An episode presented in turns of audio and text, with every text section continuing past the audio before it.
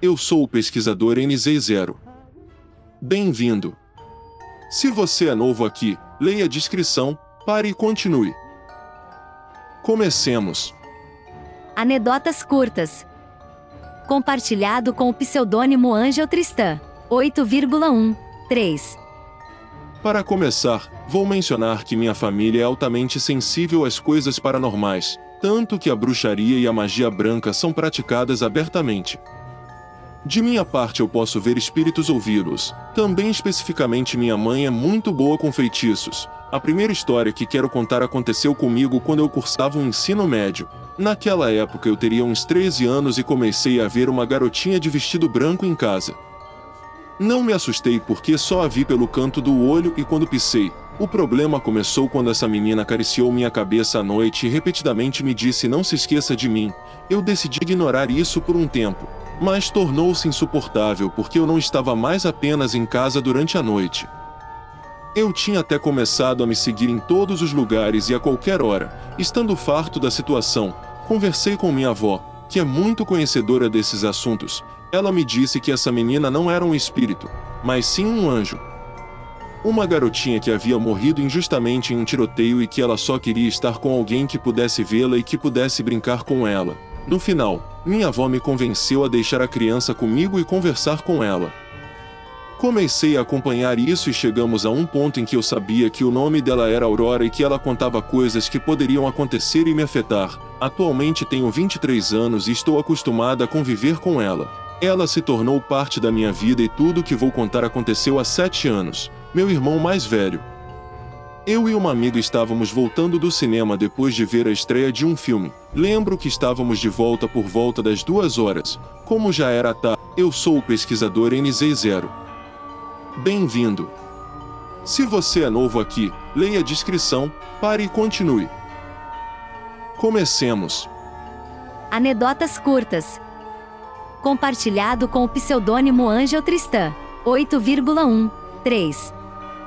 Para começar, vou mencionar que minha família é altamente sensível às coisas paranormais, tanto que a bruxaria e a magia branca são praticadas abertamente.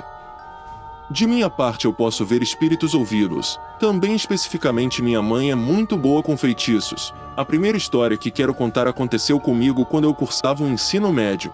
Naquela época eu teria uns 13 anos e comecei a ver uma garotinha de vestido branco em casa. Não me assustei porque só a vi pelo canto do olho e quando pisei. O problema começou quando essa menina acariciou minha cabeça à noite e repetidamente me disse não se esqueça de mim. Eu decidi ignorar isso por um tempo, mas tornou-se insuportável porque eu não estava mais apenas em casa durante a noite. Eu tinha até começado a me seguir em todos os lugares e a qualquer hora, estando farto da situação, conversei com minha avó, que é muito conhecedora desses assuntos, ela me disse que essa menina não era um espírito, mas sim um anjo. Uma garotinha que havia morrido injustamente em um tiroteio e que ela só queria estar com alguém que pudesse vê-la e que pudesse brincar com ela. No final, minha avó me convenceu a deixar a criança comigo e conversar com ela. Comecei a acompanhar isso e chegamos a um ponto em que eu sabia que o nome dela era Aurora e que ela contava coisas que poderiam acontecer e me afetar. Atualmente tenho 23 anos e estou acostumada a conviver com ela. Ela se tornou parte da minha vida e tudo o que vou contar aconteceu há 7 anos. Meu irmão mais velho. Eu e uma amiga estávamos voltando do cinema depois de ver a estreia de um filme. Lembro que estávamos de volta por volta das duas horas. Como já era tarde, nossa amiga resolveu ficar na casa. Chegamos e fomos para o meu quarto, que ficava no segundo andar e tem uma janela frontal de frente para a rua, que é iluminado por uma lâmpada pública.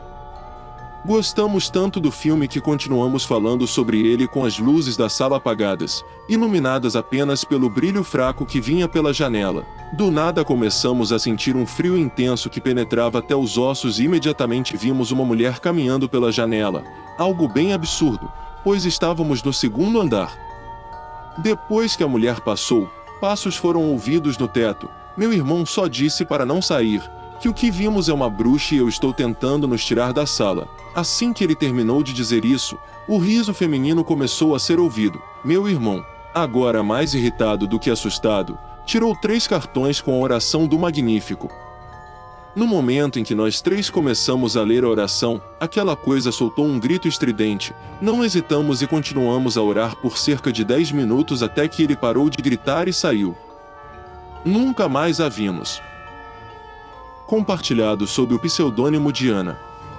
9,1 Meu nome é Diana e muitos eventos paranormais aconteceram na minha família. Todos nós temos várias histórias, mas a que vou contar aconteceu com meu irmão mais novo quando ele tinha 5 anos de idade. Minha avó havia morrido há pouco tempo, então sua casa estava totalmente fechada e apesar de morarmos no mesmo terreno, não tínhamos acesso à casa dela. Um dia, meu irmão se levantou e começou a chutar desesperadamente a porta de minha avó. Entre lágrimas e gritos, ele exigiu porque ele não abriu a porta e porque ela não queria. Todos saímos de nossas mentes e minha mãe foi vê-lo e disse que ela não estava mais conosco e que agora estava no céu com Deus. Ele, completamente irritado, respondeu: você é mentiroso? Claro que aqui está ela, depois de um tempo discutindo. Minha mãe perguntou por que ele tinha tanta certeza sobre isso e ela disse a ele: Ontem à noite ele falou comigo e disse: Filho, estou com fome, sirva-me uma banana com feijão.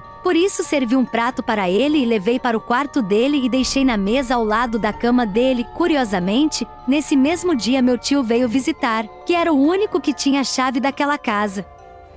Minha mãe contou a ele sobre a situação e minha tia nos disse bem que estamos todos entrando, e assim a criança se livra da ideia de que sua avó não está mais conosco e que era apenas um sonho que ele tinha. Entramos todos na casa da minha avó e meu irmão nos levou exatamente para onde estava o prato que ele havia deixado na noite anterior. Minha mãe passou para ele o dedo de feijão que estava fresquinho. Ficamos todos surpresos e um pouco assustados, pois obviamente não tinha como meu irmão ter entrado na casa e acabado de sair daquele prato. Definitivamente uma experiência bastante rara. Muito obrigado por ouvir a minha história. Compartilhado com o pseudônimo Oscar Bermudes. 8. Era outubro de 2016 eu estava sozinha porque meus pais e meus irmãos tinham saído de casa por alguns dias. Seriam uns 30 minutos até meia-noite. Apaguei todas as luzes do meu quarto e estava deitada quando ouvi cinco batidas na porta. Saí imediatamente para ver quem era e pensei que eram meus pais, que eles tinham chegado, mas não foi assim. Voltei para a cama e depois bateram, mas dessa vez no meu quarto. Demorei um pouco para me decidir e finalmente me levantei mas ao fazê-lo uma sombra muito escura passou, muito perto da verga da minha porta, o que me deu um arrepio absoluto que me deu arrepios. Fui para a cama e cerca de 20 minutos se passaram quando de repente um gato preto com manchas brancas começou a arranhar minha janela, já que onde moramos é um pouco montanhoso. Fiquei muito assustado pois nunca tinha visto um gato na região e aqui onde moro e as casas estão um pouco afastadas umas das outras. Achei todo o evento muito estranho especialmente aquelas horas e com aquela atitude misteriosa. Compartilhado sob o pseudônimo Anayansi de La Rosa. 6,28 isso aconteceu com meu marido quando ainda estávamos namorando, foi no mês de outubro há uns 15 anos e eu tinha aproximadamente 17 anos. Morávamos em aldeias separadas e ele ia me ver a cada três dias. Em uma dessas ocasiões ficou um pouco escuro, então ele se despediu e foi embora. Mas acontece que, como era a época de milho, minha mãe mandou ele levar algumas, então ele colocou na mochila e se despediu e foi embora. Cerca de três minutos depois que ele pegou a estrada, ouvimos a respiração de uma pessoa agitada. Parecia que ele queria gritar, mas não conseguia. Então saímos correndo e era ele, meu namorado, estava todo assustado, prestes a desmaiar. Corri até ele e perguntei o que estava errado ou o que havia de errado com ele, mas ele não conseguia falar o levamos para o quarto e esperamos que ele se acalmasse um pouco. Quando ele se acalmou um pouco, começou a nos dizer que quando saísse de casa queria acender um cigarro para fumá-lo da estrada. Mas abaixando-se para passar uma cerca que divide a terra, tirando seu isqueiro, algo ou alguém o desligou. Voltou a ligar e qual foi sua surpresa que à sua frente estava uma mulher toda de preto, com os cabelos cobrindo o rosto, ele se alisou, recuou rapidamente. Mas o que ele estava falando sobre a mochila em si onde ele havia carregado o milho decidiu correr em direção à casa, mas aquela mulher os perseguia. Tudo isso aconteceu com ele por volta das 23 horas. Meus pais decidiram que ele não poderia ir para casa nessas condições, então ele ficou aquela noite para dormir na minha casa. Estamos casados há oito anos e ainda estamos nos perguntando o que diabos foi isso. Mas ele não gosta de falar muito sobre isso, porque diz que quando se lembra, fica com um medo imenso porque diz que é algo que nunca esquecerá. Compartilhado com o pseudônimo Diego Angel, 4,5. Eu estava voltando do trabalho como de costume. A uma ou duas horas na volta, ele foi obrigado a passar por uma casa que sempre tem as luzes acesas a toda hora. Mas naquele dia, curiosamente, eles estavam apagados. Pareceu-me estranho e eu fui para o carro olhar por uma das janelas. Ao longe eu podia ver algumas luzes e velas de algumas pessoas dançando e eu continuei olhando para eles. Coisas que eu me arrependo, porque todos eles imediatamente se viraram para me olhar e eu senti um frio penetrante.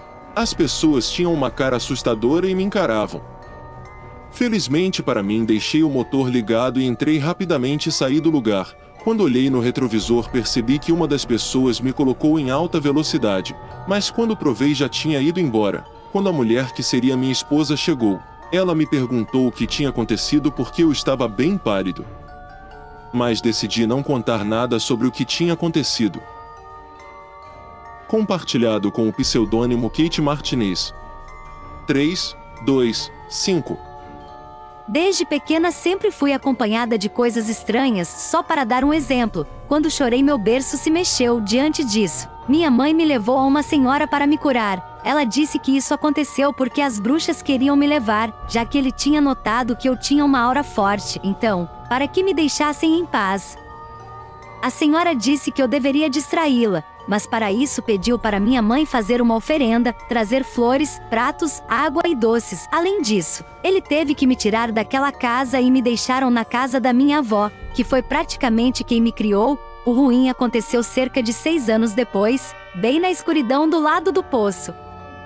Encontrei um grande cão tipo pastor alemão que me seguia com seu olhar. Sua presença era realmente incrível. Não tinha como ele estar lá dentro porque estava tudo estacionado. Eu não tinha medo, mas me afastei sem virar as costas para ele. Quando cheguei em casa, contei para minha tia o que tinha acontecido e ela aspergiu água benta e eu não o vi novamente. Sempre morei com minha avó e meu tio Matias e morávamos em um terreno enorme. Gostava de visitar uma tia que morava ao lado da minha casa. Na terra dela havia muitas árvores grandes como cedros, ameixas, laranja e abacate. Tendo tanta vegetação e sendo uma casa pequena, era muito fácil para mim ir vê-la. Como eu era a única menina da casa, ela também gostava que eu a visitasse. Um dia eu estava um pouco atrasado, fui vê-la e quando cheguei ouvi algumas vozinhas que estavam falando comigo, ao mesmo tempo eu não conseguia entender o que eles estavam me dizendo. Eles só soavam como crianças, pensei rapidamente que talvez fossem alguns vizinhos que tinham vindo. As vozes vinham de trás de um cedro, mas quando fui não vi ninguém. Minha tia, então, um pouco irritada, saiu me perguntando o que eu estava fazendo naquele lugar. Ela me pegou pela mão, foi me deixar com minha avó, mas o mais estranho é que no caminho começaram a jogar pedrinhas na gente. Nunca soubemos o que aconteceu, mas agora entendo que talvez tenha sido duendes, ainda não sei, ou pelo menos essa é a minha teoria. Compartilhado sob o pseudônimo de Sophie Vasquez. 8,4 8,2